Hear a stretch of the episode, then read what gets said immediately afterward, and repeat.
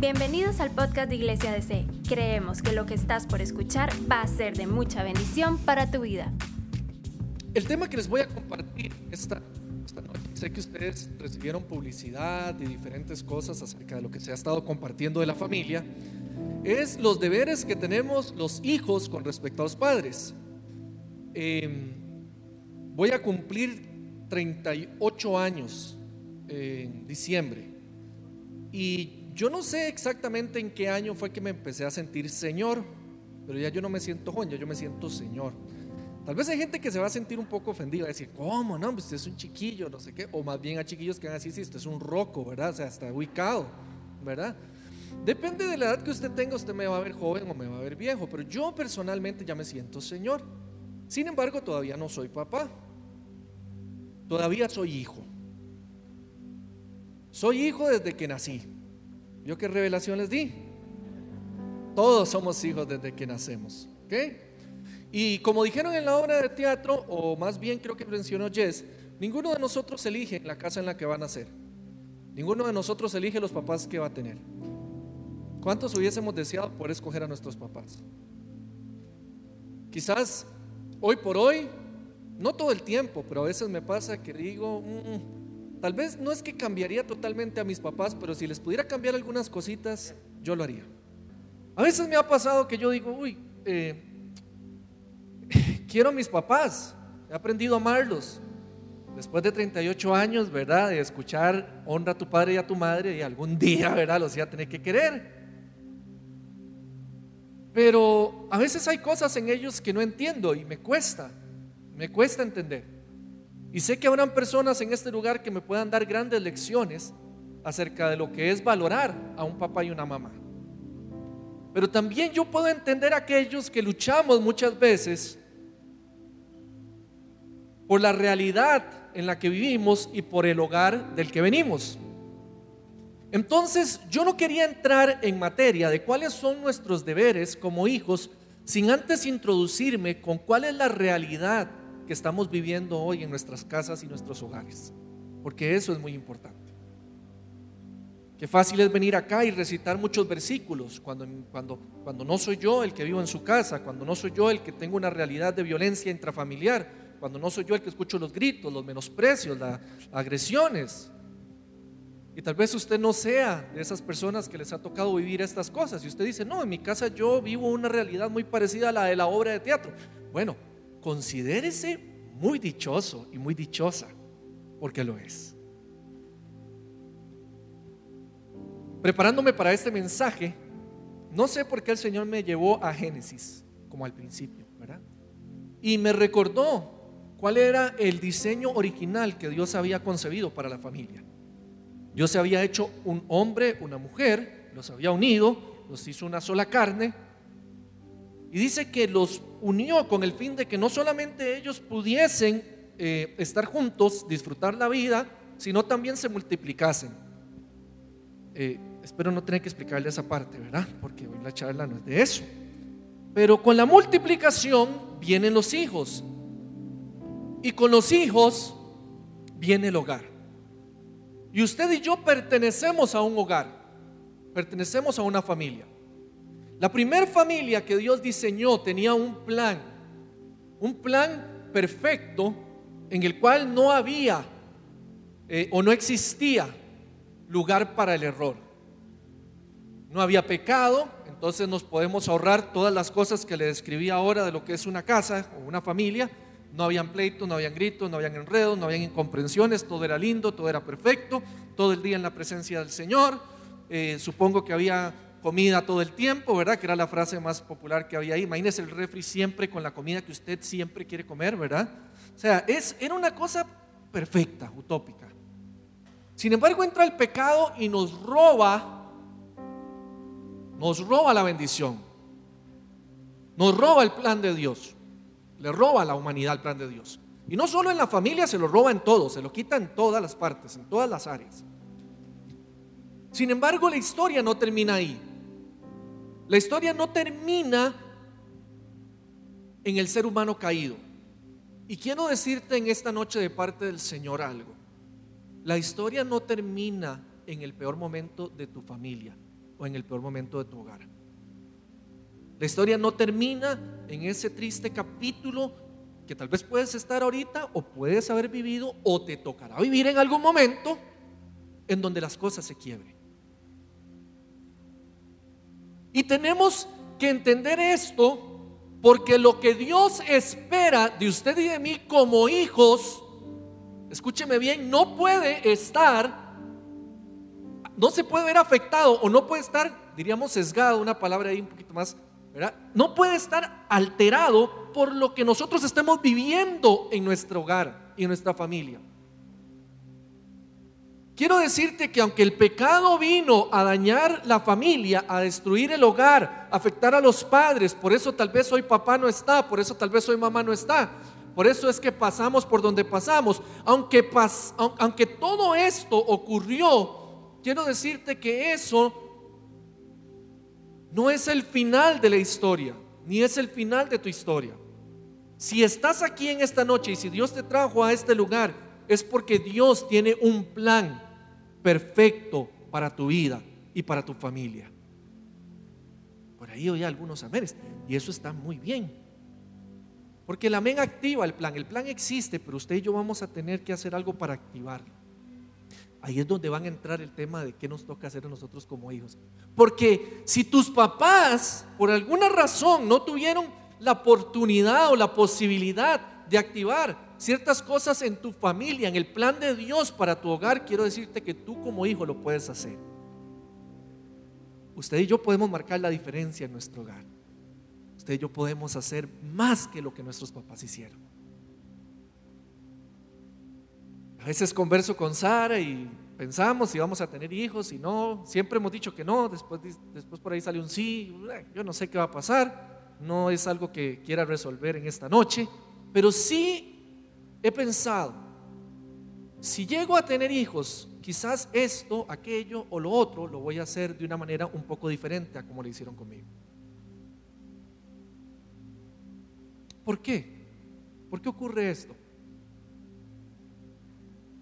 Porque Dios, escúchame bien, Dios ama la familia. Dios ama el hogar. Y el Señor está buscando personas no importa qué tan jóvenes sean, tal vez usted sea el más joven o la más joven de este auditorio. Puede ser que tú seas el instrumento que Dios use para cambiar el rumbo y la historia de tu hogar y tu familia. Hace unos años llegó un profeta, vean, bueno, yo, yo crecí en una iglesia pentecostal, ¿verdad? Donde cantábamos todas las canciones así, bien panderetas, donde donde, donde había manifestaciones del Espíritu Santo. yo, yo crecí en ese ambiente, eso es lo que yo viví. Y la iglesia ha ido, ha ido eh, eh, eh, creciendo y ha ido evolucionando y no ha perdido su esencia, pero bueno, algunas cosas han cambiado un poco. Cosas superficiales, pero lo, lo más importante se mantiene. Pero yo crecí en este tipo de iglesia. Y la cosa fue que hace unos años llegó un profeta, pero me llamó la atención no que fuera un profeta, porque como les digo, siempre había visto estas cosas, sino eh, el nivel, o sea, la, manera en la que él llegó y empezó a dar palabra tan específica a personas. Yo creo que era no solo profecía, sino era el don de ciencia. ¿Por qué el don de ciencia? Porque la Biblia nos enseña, ¿verdad? En el libro de Corintios, que el don de ciencia es cuando a usted se le revelan cosas de su vida, cosas, cosas que no, tal vez nadie más sepa. Pues este profeta llegó y, y nunca nos habíamos visto y sabía mi apellido, el apellido de mi familia. Y una de las cosas que él dijo fue, Dios te escogió a ti, me dio esa palabra a mí, aunque yo creo que esa palabra no era exclusiva, esa palabra es para todos los hijos de Dios, pero en ese momento me dijo, Dios te escogió a ti para que cambiaras el rumbo y la historia de tu familia. Y yo creo que cuando Dios nos da una palabra a nosotros, no nos la da para que nosotros la tomemos y de manera egoísta o de manera, este, no sé, quizás egocéntrica, la, reservemos y, simplemente la dejemos ahí. Cuando Dios nos da algo es para que usted y yo podamos salir y lo podamos compartir también a otras personas. Y esto se lo digo porque si, si este tema o sea, yo no creo en las casualidades. Si este fue el tema que me invitaron a compartir en esta noche y en algún momento yo viví eso y ahorita le voy a contar algunos otros testimonios de lo que Dios ha estado haciendo en mi familia, este, es porque yo creo definitivamente que Dios quiere no solo eh, cambiar la historia de una familia a través de una persona, sino que quiere activar en cada hogar y en cada familia personas que cambien el rumbo y la historia de sus hogares. Yo creo que los jóvenes de DC van a cambiar una generación. Y eso va a ocurrir porque usted y yo prestemos atención a lo que Dios originalmente diseñó para la familia. ¿Qué fue lo que Dios dijo o qué fue lo que Dios pretendía que usted y yo hiciésemos desde el principio como hijos? Por eso arranqué en Génesis, porque ahí es cuando usted y yo vamos a retomar otra vez el camino y vamos a recuperar las riendas y vamos a poder formar hogares y vamos a poder levantar hijos e hijas, aunque usted esté muy joven hoy, usted no piensa en eso, pero no créame que los 38 están a la vuelta de la esquina cuando usted se da cuenta, para que usted pueda hacer un cambio y hacer algo distinto.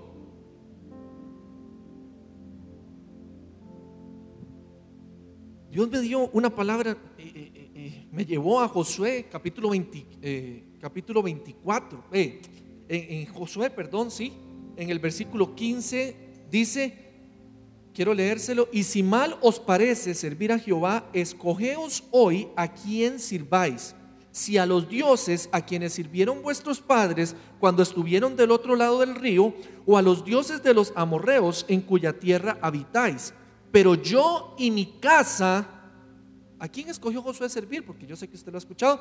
Pero yo y mi casa serviremos a... ¿A quién? A Jehová. Diga conmigo, serviré. Pero dígalo fuerte, dígalo. Serviré a Jehová. Yo no sé a quién servían sus padres, pero yo sí sé que hoy usted tiene la oportunidad de decir, yo voy a servir a Jehová yo voy a servir a Dios. Yo crecí en un hogar que eh, mis papás conocen de Jesús cuando, cuando mi mamá está embarazada de mí. Eh, antitos de eso, mi mamá no conocía al Señor. Y cuando yo nazco, para ella es una noticia terrible. No le pedí permiso para contar esta historia y sé que probablemente en las redes sociales esté, pero bueno, ahí se dará cuenta. Después resuelvo eso. Nada, siempre hablamos de estas cosas y, lo hacemos para testificar siempre de las cosas que Dios ha hecho.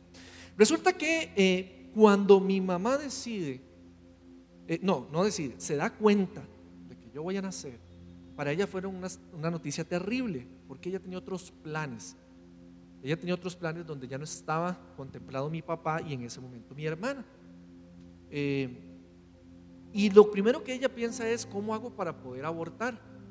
Probablemente si hubiésemos vivido en este tiempo, ¿verdad? Hubiese sido más fácil que mi mamá me pudiera haber abortado. Porque en este tiempo el aborto es visto como algo, está, tratando de verse como algo más, más común. Pero en aquel tiempo no. En aquel tiempo yo puedo decir, gracias a Dios, no era algo común. Y mi mamá eh, al final no, no, no, encuentra la fuerza para hacer semejante acto y decide, ¿de qué le queda? Tenerme a mí. Justo cuando toma la decisión, aparece eh, alguien que le predica del Señor. Y ella conoce de Jesús y a partir de ahí empieza a hablarle de Jesús a mi papá y toda mi familia conoce de Jesús. Ahora, mi familia, eh, a pesar de que conocía de Jesús, le costó mucho poder caminar bajo los principios y valores del cristianismo. Y esto lo digo porque todos los años de mi infancia fueron años muy difíciles. Fueron años donde todos los domingos íbamos a la iglesia, sí, pero de lunes a sábado era un desastre. De lunes a sábado eran gritos, eran pleitos, era, habían agresiones, una casa donde yo conocí, ¿verdad? Habían infidelidades, qué sé yo, todas las cosas que dañan muchísimo el hogar y que afectan a veces el corazón también de los hijos. Cosas que los padres hacen, también un poco de indiferencia, no tenía a mi papá en la casa, mucha ausencia por ese lado, en fin, tantas carencias todo esto se lo comparto porque muchos años después, ahora, a los 38 años, yo he podido ver cómo Dios ha empezado a activar y trabajar cosas en mi casa. Pero esto ha sido producto de que yo tomé decisiones radicales en mi vida cuando tenía una edad parecida a la que muchos de ustedes hoy tienen aquí. Es como si yo viniera del futuro a decirle, vea, va a ser difícil, Va a ser difícil ser, un buen hijo por el testimonio que tus papás te han dado. Pero quiero decirte que vengo del futuro y va a valer la pena que lo hagas. Va a valer la pena que los ames. Va a valer la pena que los cuides. No solo porque un día ya no van a estar, sino también porque en el proceso quizás vas a tener la posibilidad de ver cambios en sus vidas, de cosas que nunca creíste que iban a pasar. Yo he visto cambios en mis papás que me tomaron 20, 25 años verlos. Usted no sabe en qué momento Dios va a activar algo en su vida y eso va a hacer que cambie el rumbo y la historia de su hogar y su familia. Usted no sirva a los dioses que ellos sirvieron si no es Jehová. Porque si usted viene de una casa donde el testigo, o sea, yo no le puedo decir a usted, hágale caso a sus papás, cuando sus papás eh, se drogan y tal vez te, eh, te, están eh, motivando a la fiesta, te están motivando a hacer un montón de cosas que no están bien. Cuando simplemente te dicen, ah, acostate, probá, disfruta tu sexualidad libremente. O sea, eh, eh, eh, yo no sé a qué Dios se sirven tus papás. Pero Josué en este versículo dijo, yo y mi casa serviremos a Jehová. En medio de todos los enredos que habían en mi casa, yo no faltaba al grupo de jóvenes. Yo no faltaba a la iglesia. Yo no faltaba todos los sábados a, mi, a mi reunión y me gustaba servir, me gustaba hacer cosas, toda la vida he tratado de, servir de alguna manera y yo tuve muy claro en mi corazón que yo iba a servir siempre al Señor. Y no fue fácil, no fue fácil. Muchas veces nadar contra corriente, pero valió la pena. Y habiendo dicho esto, ahora sí, quiero mencionarte cinco eh, deberes, puede ser una palabra, yo lo veo más como oportunidades o medios que Dios utiliza para bendecirnos.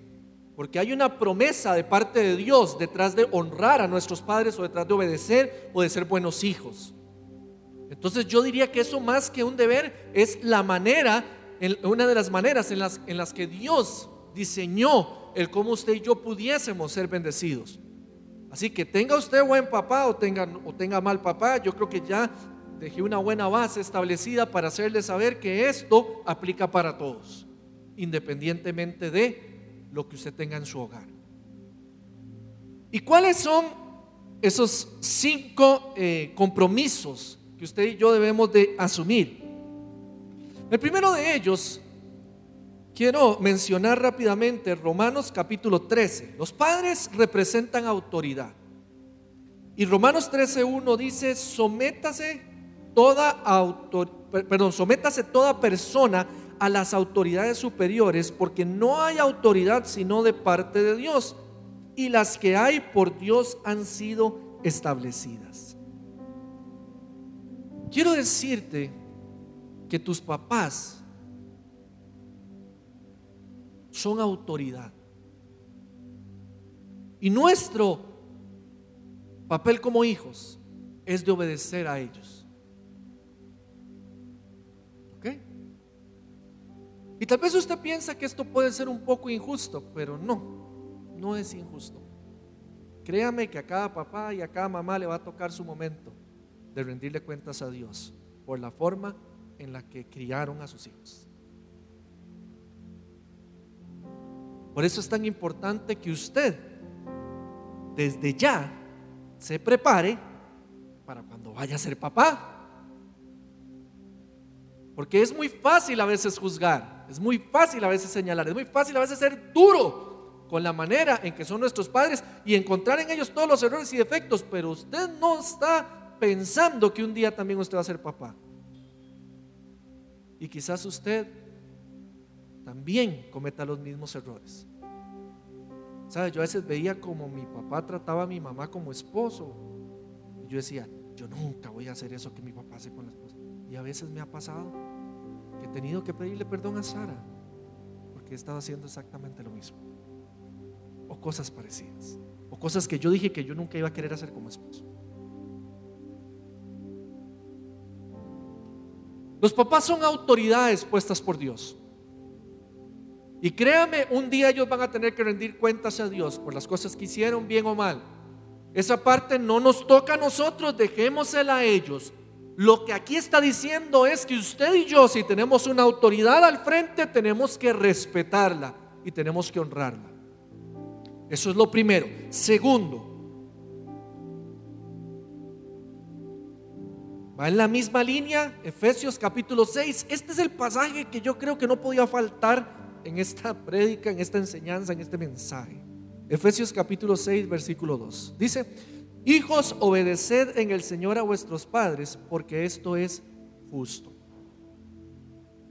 Honra a tu padre y a tu madre, que es el primer mandamiento con promesa, para que te vaya bien y seas de larga vida sobre la tierra. Y metí el 4, metí el 4 por aquello de que alguien, ¿verdad? Fuera un poquillo así como, ¿verdad? Dijera, no, no, no, no me suena, está muy, muy desbalanceado. Y vosotros padres no provoquéis a ira a vuestros hijos, sino criadlos en disciplina y amonestación del Señor. Hijos, obedeced a vuestros padres. Es el primer mandamiento con promesa. Y, cuando, cuando dice que los obedezcamos y los honremos, dice también que esto es justo. Y yo le preguntaba al Señor, Señor, explícame por qué esto es justo cuando en el mundo hay tantos papás que no son buenos. ¿Por qué aún a los papás que son malos se les permite tener hijos que los honren? Y el Señor me hizo entender que cuando Él nos pide algo a nosotros, no se trata de la bendición o no se trata de, los, de lo que está pasando con los otros, sino se trata de lo que Él quiere hacer conmigo.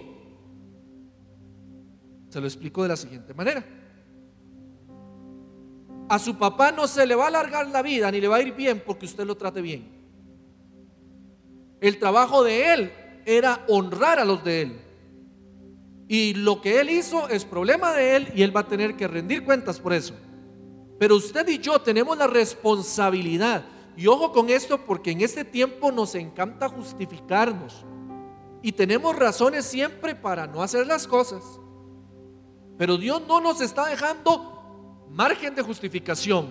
Él dice, si quieres que te vaya bien, y si quieres larga vida sobre la tierra, honra a tu padre y a tu madre.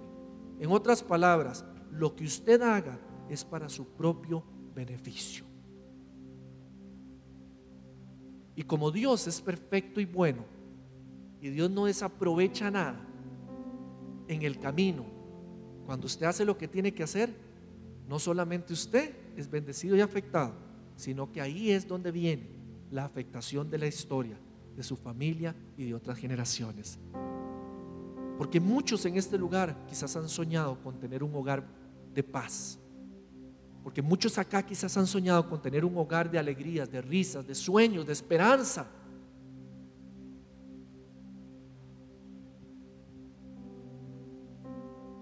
Me trae el Señor el versículo que dice, no nos cansemos de hacer el bien, porque a su tiempo segaremos si no, ¿qué?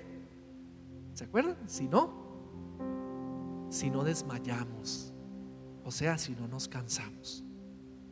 Yo creo que hoy Dios te trajo acá porque quizás te estás sintiendo un poco cansado, cansado. Pero hoy el Señor te va a sacar de acá renovado, renovado para amar, renovado para perdonar a tus papás, renovado para volver a darles otra oportunidad renovado para poder seguir creciendo con ellos. Sigo, número tres.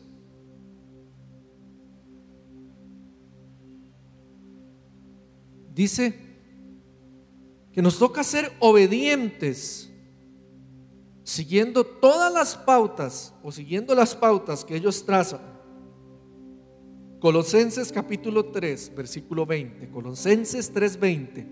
Ser obedientes en todo. Colosenses 3:20 dice, hijos, obedeced a vuestros padres en todo, porque esto agrada a quién? Al Señor. Si usted y yo, escúcheme bien, si usted y yo agradamos a Dios, créame, que detrás de eso hay más de lo que usted y yo podemos soñar y más de lo que usted y yo podemos querer.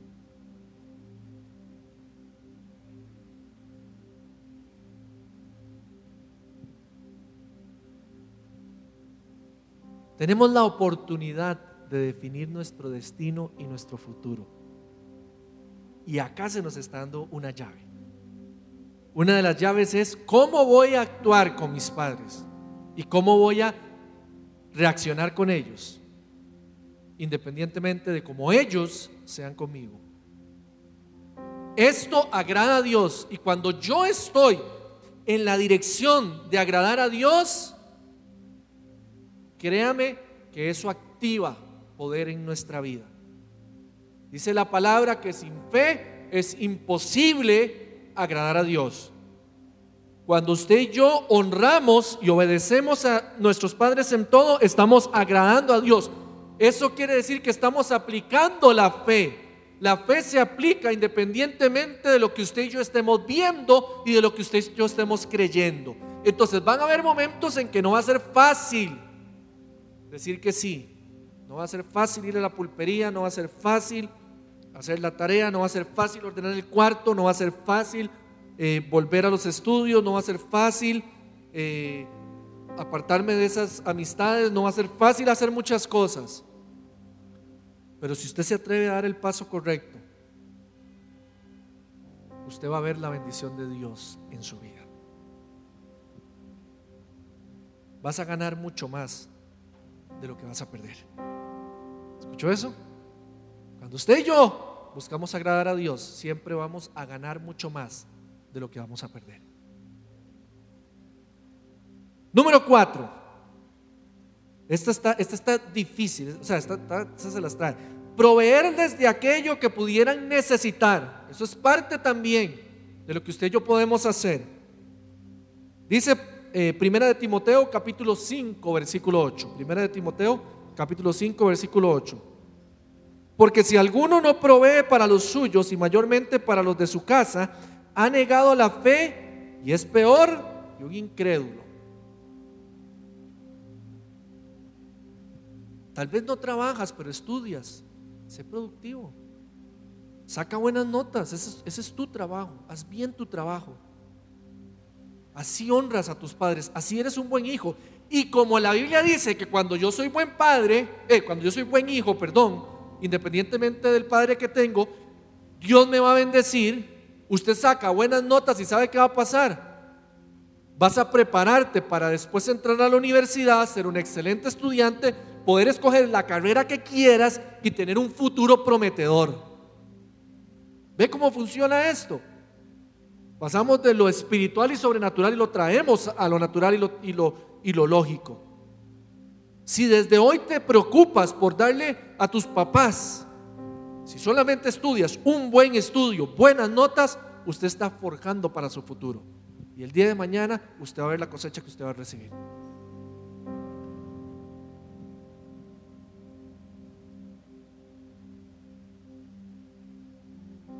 Si trabajas, quizás hay hijos que dicen, vea, a mí mis papás me han, me han quitado un montón más bien me han succionado, yo tengo que poner todo en mi casa y esto. No se preocupe, usted no ha echado en saco roto. ¿Oyó? Usted no ha echado en saco roto. Un día todo eso, el Señor te lo va a devolver y con creces. Porque como le dije ahora, el que agrada a Dios va a ganar más que lo que va a perder. No lo estás viendo ahorita, pero lo vas a ver. Y por último, ya con esto voy a ir terminando. Dice, atender a la instrucción de los padres. siempre en la línea de la honra, de la obediencia, de escucharlos. Dice, oye hijo mío, Proverbios capítulo 1, versículo 8, oye hijo mío la instrucción de tu padre y no desprecies la dirección de tu madre.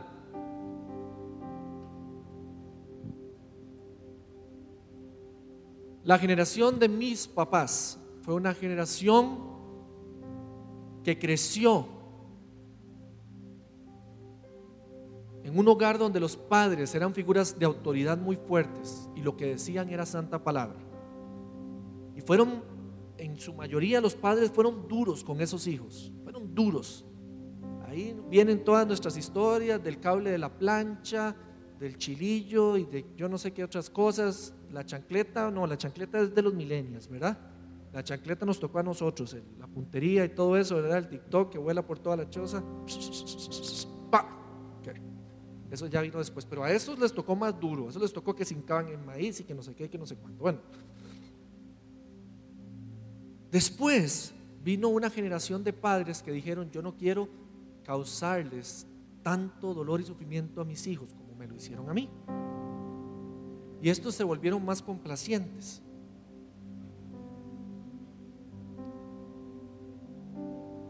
Y por alguna razón, o sea, uno hubiese pensado que eso, eso iba a convertir, o sea, eso iba a hacer que los hijos fueran, no sé, que fueran hijos, fueran mejores hijos. Pero en algunos casos no fue así. En algunos casos tenemos hijos que todo se les da y no valoran lo que tienen. No son agradecidos, son demandantes. Son hijos malagradecidos, exigentes. No sé qué tipo de hijo eres tú. Lo que sí quiero dejarte hoy bien claro es que hay una responsabilidad que tenemos de parte de Dios. Y usted puede elegir no cumplirla. Usted es libre de hacerlo. Pero también la Biblia te enseña cuál es el camino que vas a tener que vivir por decidir no obedecer lo que dice la palabra. Esto no es con el fin de que usted se sienta eh, en, una posición eh, eh, de obligación, todo lo contrario. Dios lo que quiere en esta noche es decirte, abre tus ojos y date cuenta que yo tenía un plan original y que si con tus padres no lo pude restaurar porque ellos no abrieron su corazón y no estuvieron dispuestos, tú puedes ser esa generación que cambie y marque para siempre la historia de tu familia y de tu apellido de aquí en adelante.